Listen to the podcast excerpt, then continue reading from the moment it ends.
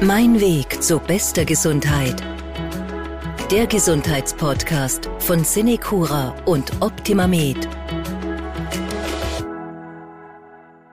Komplett auf tierische Produkte verzichten und sich nur von pflanzlichen Lebensmitteln ernähren. Klingt für die einen nach einem kompletten Albtraum, für die anderen ist das eine bewusste Lebensentscheidung und auch Lebenseinstellung.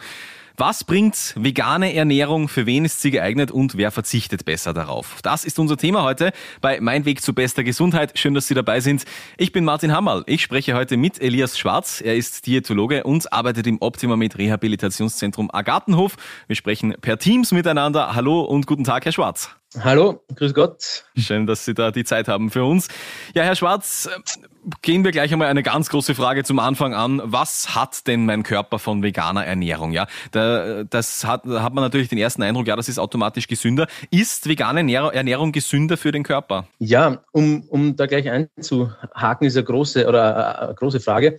Ähm, ich würde sagen, grundsätzlich kann man sagen, wenn man jetzt sich die, die Studien anschaut, äh, das untersucht haben, kann man sagen, dass vegane Ernährung im Allgemeinen ähm, auf jeden Fall positive Effekte hat für, auf den Körper. Vor allem, wenn man es jetzt mit einer, ich sage mal, durchschnittlichen Ernährung vergleicht.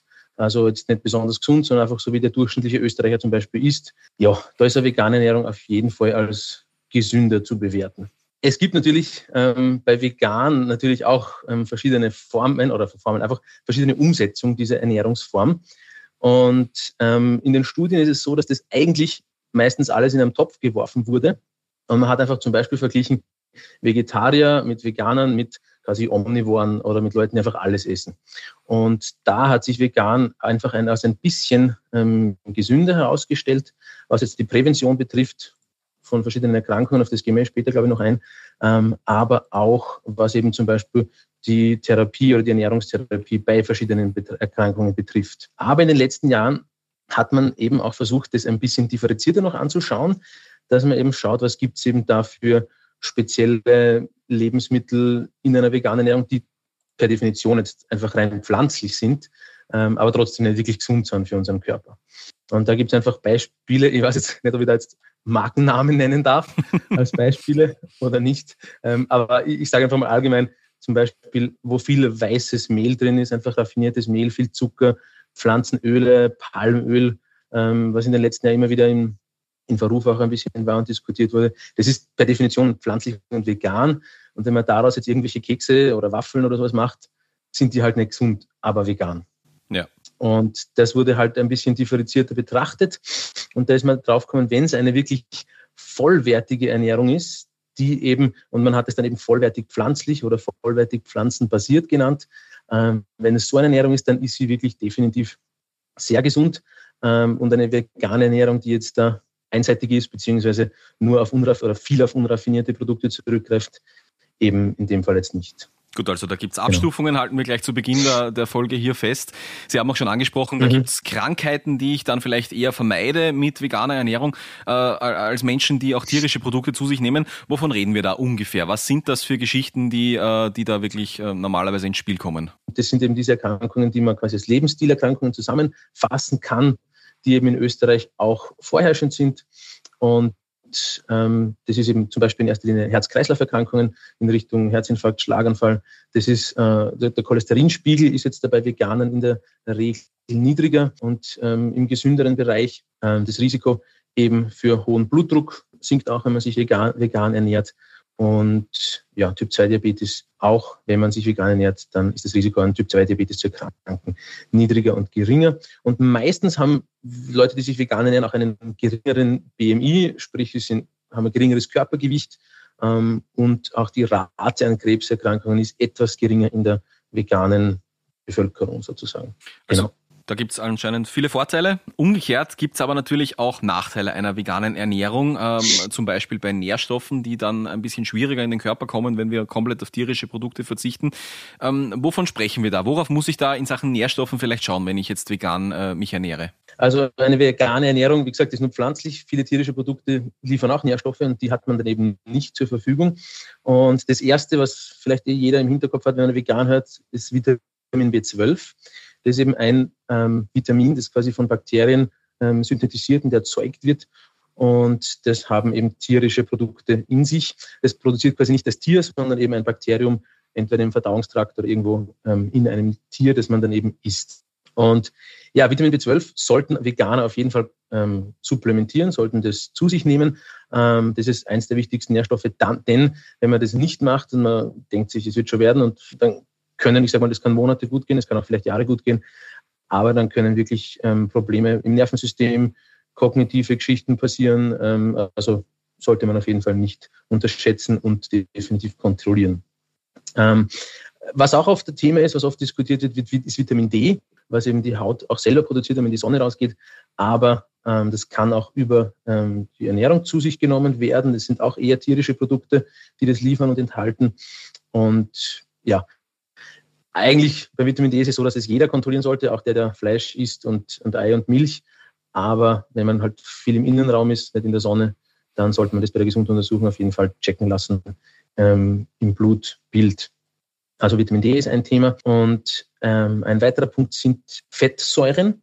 Und zwar gibt es da zwei spezielle, ähm, sogenannte EPA und DHA-Fettsäuren. Das sind langkettige Omega-3-Fettsäuren.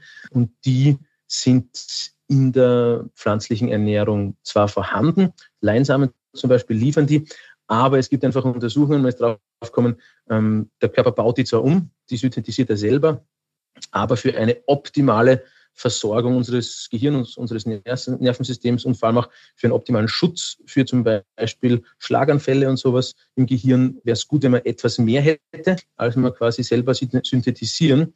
Und deshalb wäre es nicht schlecht, wenn man das auch ähm, einfach für die optimale Gesundheit verwendet und das eben ähm, in Form von so Kapseln einfach nimmt.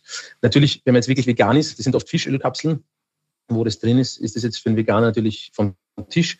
Aber das gibt es eben auch in Form von Algenkapseln, ähm, wo das aus der Alge gewonnen wird, ähm, weil der Fisch bekommt es ja auch aus der Alge im Endeffekt ähm, durch den Lebensraum des Ozeans. Also die sind in der Alge enthalten, diese Fettsäuren. Und da sind sie auch per Definition noch vegan. Ein weiteres Thema ist Eisen. Mhm. Eisen ist eben im Fleisch, in tierischen Lebensmitteln enthalten, ähm, in sehr großen Mengen. Das sogenannte Hemeisen, also das Eisen, das eben aus, aus dem blutbildenden System kommt, quasi aus dem Blut.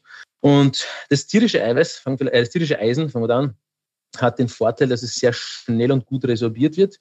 Und wirklich, äh, wenn man das wenn man Fleisch isst, das geht ja schnell in, in, durch den Darm ins Blut. Ähm, pflanzliches Eisen hat aber den Nachteil, dass es eben durch die höhere Ballaststoff ähm, Menge im pflanzlichen Essen einfach etwas schlechter aufgenommen wird. Und ähm, das kann bei manchen Menschen auch ähm, dann zu niedrigen Eisenwerten führen.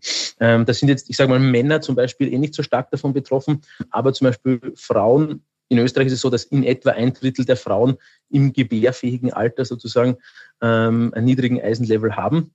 Ähm, aufgrund der Regelblutung verlieren sie einfach etwas Eisen und ähm, oft wird einfach zu wenig Eisen gegessen. Und interessanterweise, diese Werte sind bei Veganern oder Vegetariern und bei also Omnivoren ziemlich ähnlich. Also das ist kein großer Unterschied. Also das ist etwas, was jetzt nicht Veganer an sich haben, aber Veganer ist halt das Risiko etwas höher. Das ist eben zum Eisen zu sagen.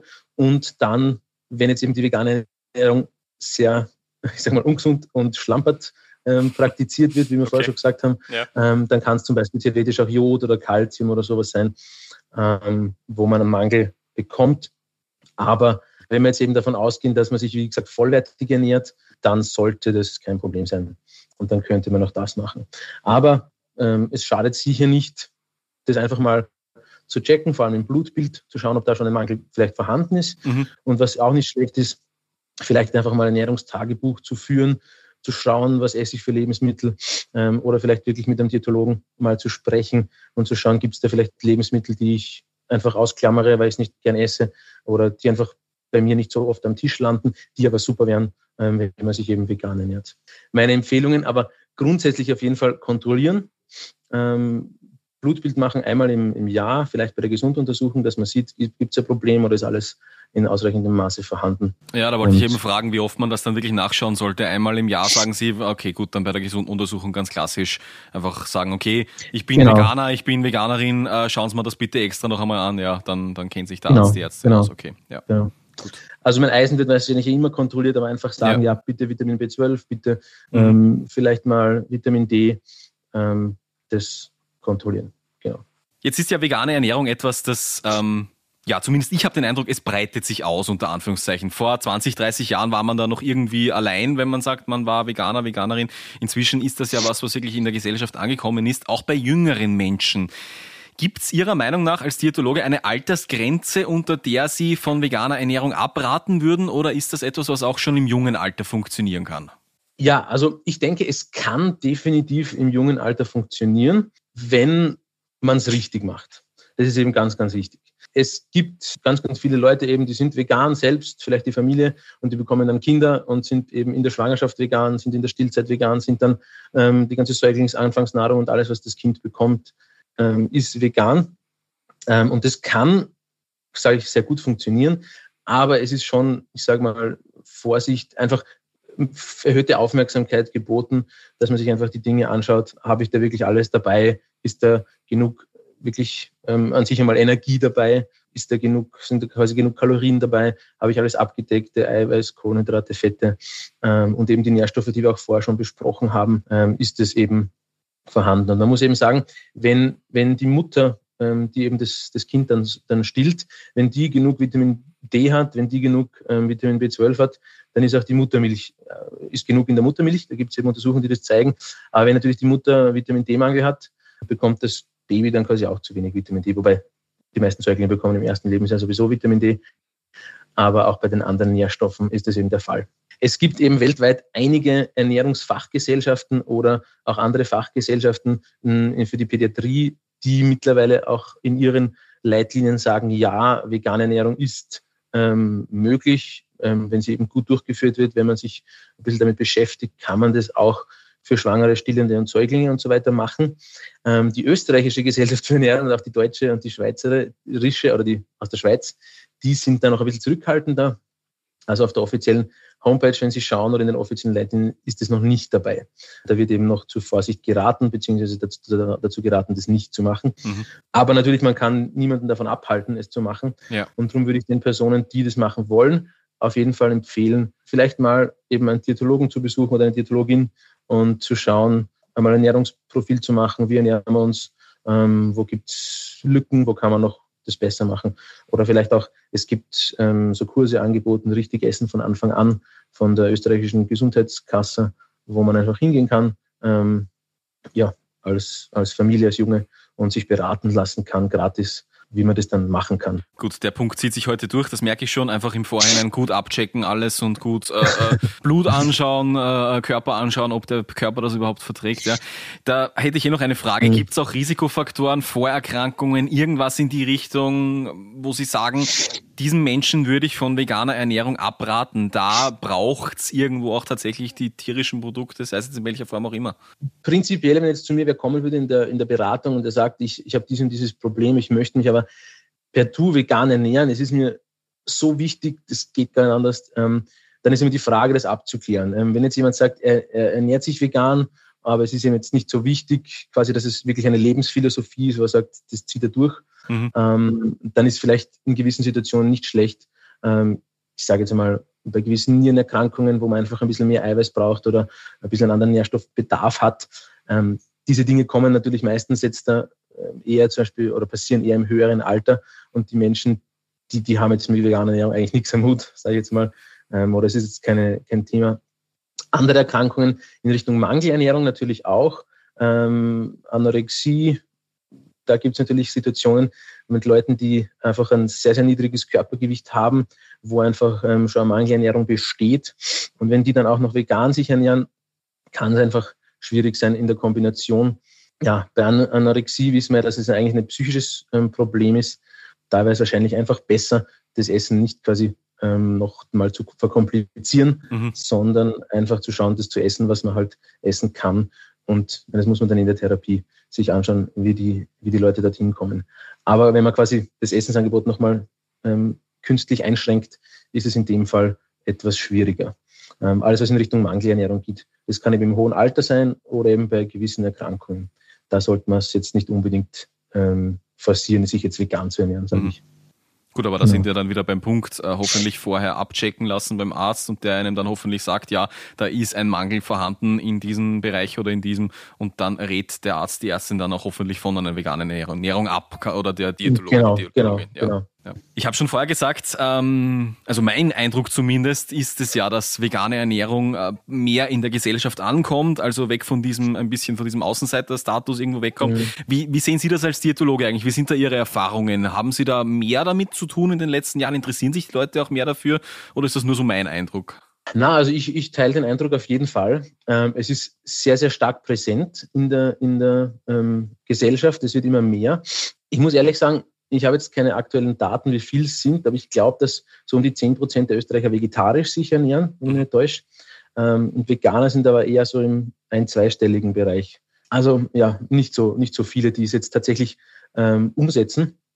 Aber man sieht es natürlich bei den Restaurants oder bei den Angeboten in Restaurants ähm, sehr deutlich und ich merke es natürlich auch bei den ähm, Beratungen im, im jetzt im, ja, im, im diätologischen Setting oder auch bei den Schulungen und bei den Vorträgen, dass die Leute einfach da spezielle und spezifische Fragen haben dazu. Oft höre ich, ja, mein Enkelkind, der ist jetzt vegan oder mein Sohn, meine Tochter, die ist jetzt vegan und es ist auf jeden Fall präsent. Aber ich glaube, dass es sicher nicht schaden würde.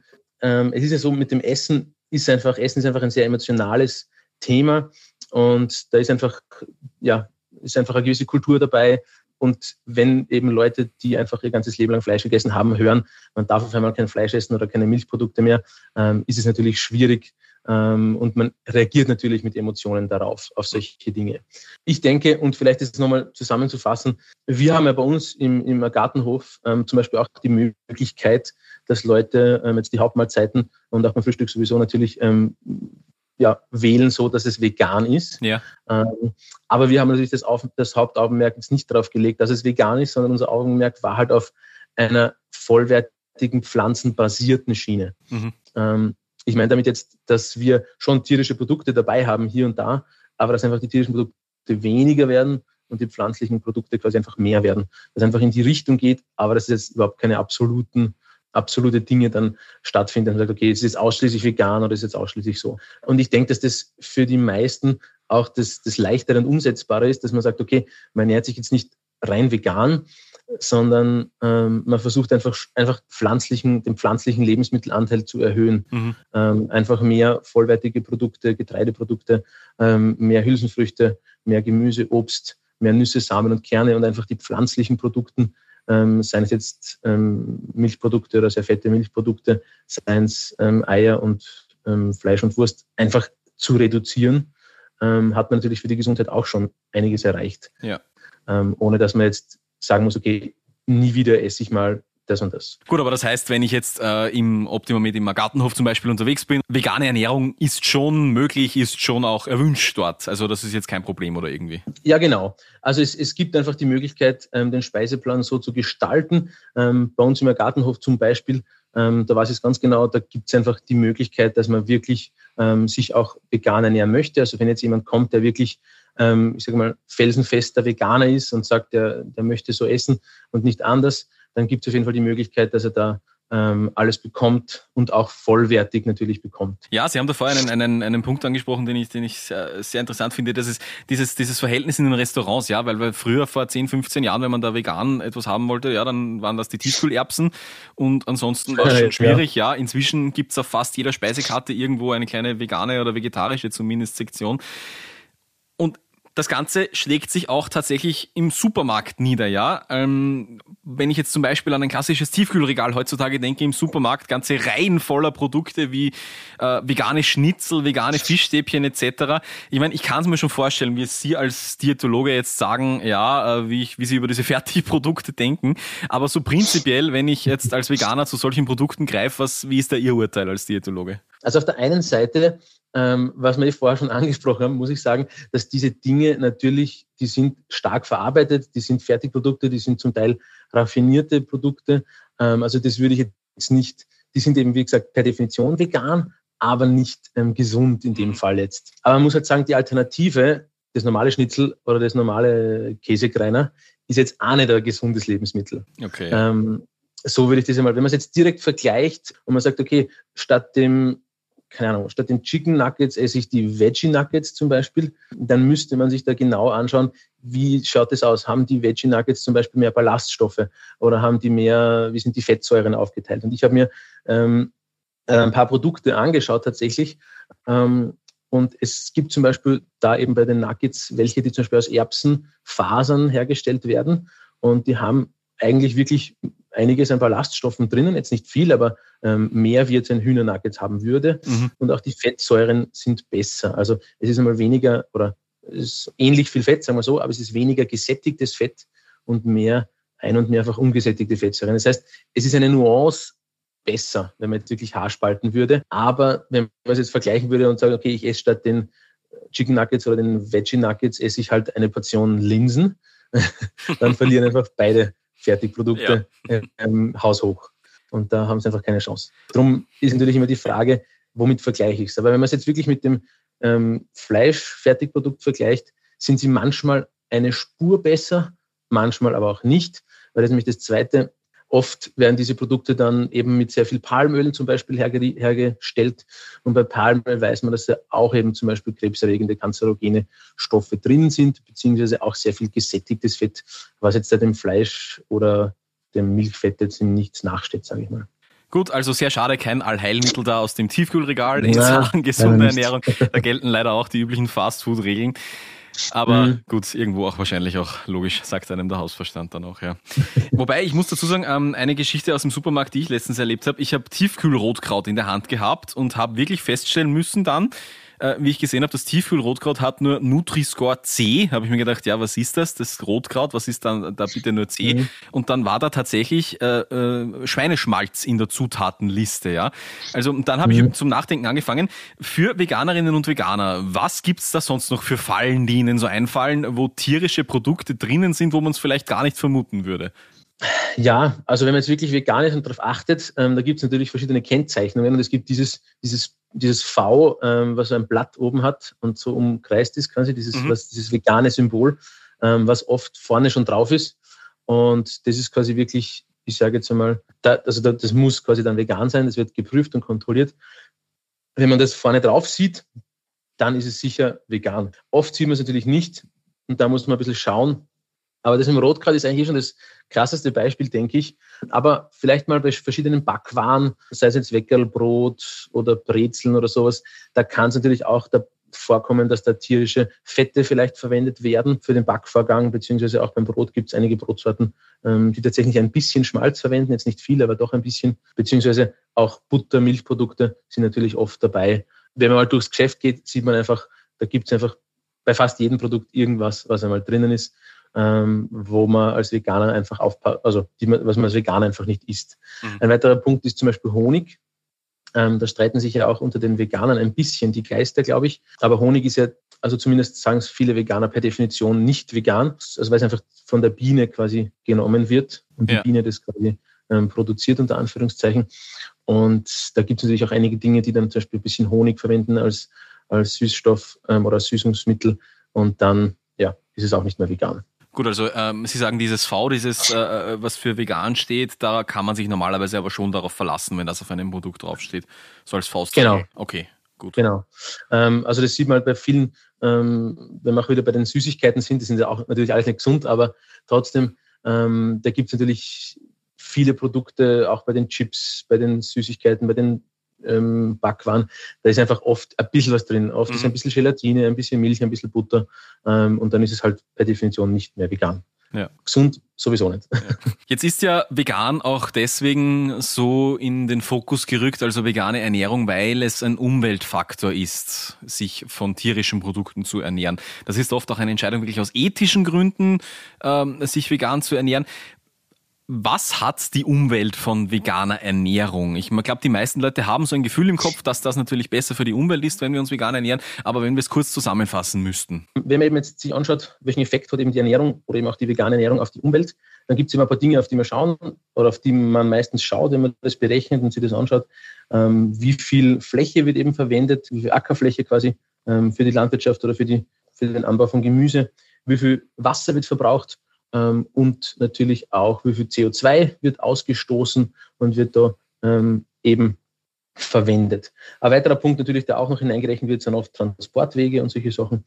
Aber im Großen und Ganzen muss man sagen, dass ähm, vegane Ernährung auf jeden Fall weniger Ressourcen benötigt ähm, als normale, normale Ernährung, sage ich jetzt einmal. Mhm. Ähm, denn das Problem ist ja das, oder das Problem unter Anführungszeichen, ähm, die Situation ist ja diese, dass wenn man jetzt ein Schweinefleisch oder Rindfleisch zum Beispiel isst, ähm, dann muss ja das Rind und das Schwein natürlich vorher auch ordentlich essen, damit das Muskelfleisch aufbauen kann. Ähm, und da muss man einfach viele, viele Kilogramm an Soja, an Mais, an was weiß ich, was man den ähm, Tieren eben füttert, ähm, anbauen. Und an diesen Flächen hätte man natürlich viele andere Dinge auch anbauen können, die wir direkt essen sozusagen. Mhm. Also es ist ein bisschen ein Second-Hand-Kalorien, die wir quasi da bekommen. Ähm, und da gibt es einfach Berechnungen, wo, man da, wo was einfach so ist, dass man muss einfach viel, viel mehr Kalorien und viel, viel mehr Flüssigkeit ähm, aufbringen, um quasi ein Kilo Fleisch zu bekommen. Ähm, oder wenn ich sagen will, einfach nur ein Kilo Bohnen oder ein Kilo Mais, den ich dann selber isst, ist das viel, viel ähm, günstiger und es verbraucht viel, viel weniger Fläche und viel, viel weniger Wasser ähm, als jetzt der, das Fleisch in der Herstellung ähm, in der Landwirtschaft. Und das ist ein großer Effekt eigentlich. Es ist nicht so wenig. Es ist so, wenn man es jetzt von diesen globalen Hektar misst, da gibt es in, ich glaube, eh vom österreichischen Ministerium für Umwelt, gibt es so einen Rechner, den man verwenden kann, wo man sich ausrechnen kann, wie ist quasi mein ähm, Fußabdruck, ähm, mein ja, Umweltfußabdruck. Und da werden einige Fragen beantwortet. Und wenn man da zum Beispiel ähm, die durchschnittlichen, der durchschnittliche Österreicher verbraucht da 5,3 von diesen Hektar. Mhm. Ähm, und wenn ich jetzt auf vegane Ernährung umsteige und sonst alles gleich mache, sind das um 0,8 Hektar weniger. Also das alleine hilft schon viel ähm, oder viel, hilft ein bisschen was, sagen wir es einmal so. Ja. Ähm, aber natürlich, ähm, wenn man jetzt einfach weniger tierische Produkte isst, ein bisschen weniger Fleisch, ähm, vielleicht da auf die Lieferketten achtet. Ähm, das Beispiel sehe ich jetzt da zum Beispiel, ich sage mal, Weintrauben aus, keine Ahnung, Marokko oder Südafrika. Das ist halt natürlich für die, ist eben vegan, aber ist natürlich jetzt nicht gut. Das heißt, ja. wenn man sich einfach mit sehr vielen pflanzlichen Lebensmitteln ernährt und wenn die auch noch saisonal und regional sind, dann ähm, hat man wahrscheinlich, macht man auf jeden Fall was Gutes für die Umwelt, so kann man sagen. Gut, jetzt hören uns ja vielleicht Menschen zu, die auf der Suche nach Infos waren, weil sie überlegen, ähm, sich vegan zu ernähren, die jetzt wirklich umsteigen möchten sozusagen auf vegane Ernährung. Welche Tipps hätten Sie zum Einstieg für diese Menschen? Wie ist so der Ablauf, ähm, ähm wenn Sie als Diätologe jemandem helfen, auf vegane Ernährung umzusteigen? Ja, also das ist, die, das ist die Frage, was die Motivation dahinter ist. Weil wenn die, wenn die Personen jetzt einfach, ich sage mal, von innen heraus wirklich stark motiviert sind, das zu machen, ähm, dann ist es meistens eh nicht, eh nicht, schwer für die Person zu sagen, okay, ich esse jetzt kein Fleisch mehr, mhm. weil die Person ist davon überzeugt, dass das jetzt zum Beispiel Tierleid verursacht oder sonstige Dinge und deshalb möchte sie das einfach nicht mehr. Und wenn das die Motivation ist, dann ist es eh nicht schwer, ähm, das mal umzusetzen. Dann ist ja die andere Frage natürlich, was koche ich stattdessen oder was esse ich heute halt auf mein Brot? Ähm, und da muss man dann halt einfach ähm, ein bisschen über den Tellerrand sozusagen hinausblicken.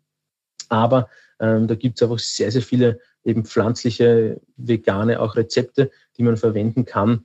Und wenn man sich eben gewisse Sorgen macht über gewisse Nährstoffe, sollte man einfach schauen, dass das vollwertig ist. Das heißt, ähm, wirklich vollwertige Getreideprodukte, verwenden. Also zum Beispiel Vollkornbrot, zum Beispiel Haferflocken oder Naturreis und auch die ganzen Pseudogetreideprodukte, ähm, die in der Ernährung oft vorkommen, zum Beispiel oder auch Buchweizen, Hirse, solche Dinge, die einfach ähm, viele Nährstoffe liefern. Und auch Hülsenfrüchte sollten dann von dieser Person, die eben vegan werden möchte, wirklich ein Grundnahrungsmittel werden, weil Hülsenfrüchte einfach ähm, viel pflanzliches Eiweiß enthalten aber natürlich auch viele andere Nährstoffe ähm, sowie auch Ballaststoffe, die einfach gesund sind für die Ernährung. Das heißt, ähm, es wäre wirklich nicht schlecht, wenn Hülsenfrüchte in der einen oder anderen Form täglich vorkommen und natürlich Obst und Gemüse in verschiedenen möglichen Formen. Also, wie vorher schon gesagt, wenn man jetzt vegan ernährt, sollte man jetzt nicht nur schauen, okay, ist es vegan, passt, dann ist es, oder einfach nur schauen, ähm, quasi, was esse ich nicht. Ja, ähm, ja. Ähm, sie darauf konzentrieren, dass das ja auch nicht dabei ist sondern eher auch aktiv suchen, das und das und das sollte eben dabei sein. Und da sind eben so Sachen wie eben Hülsenfrüchte, Nüsse, Samen und Kerne, dass man sagt, man hat Leinsamen oder Sesam dabei oder irgendwelche Walnüsse, Haselnüsse, Mandeln, irgend sowas, ähm, dass man das täglich dabei hat, um einfach die guten Fettsäuren zu haben, um einfach das Eiweiß zu haben, dann ist es eigentlich kein Problem und sollte auch kein Problem sein. Ähm, und natürlich einfach ausprobieren.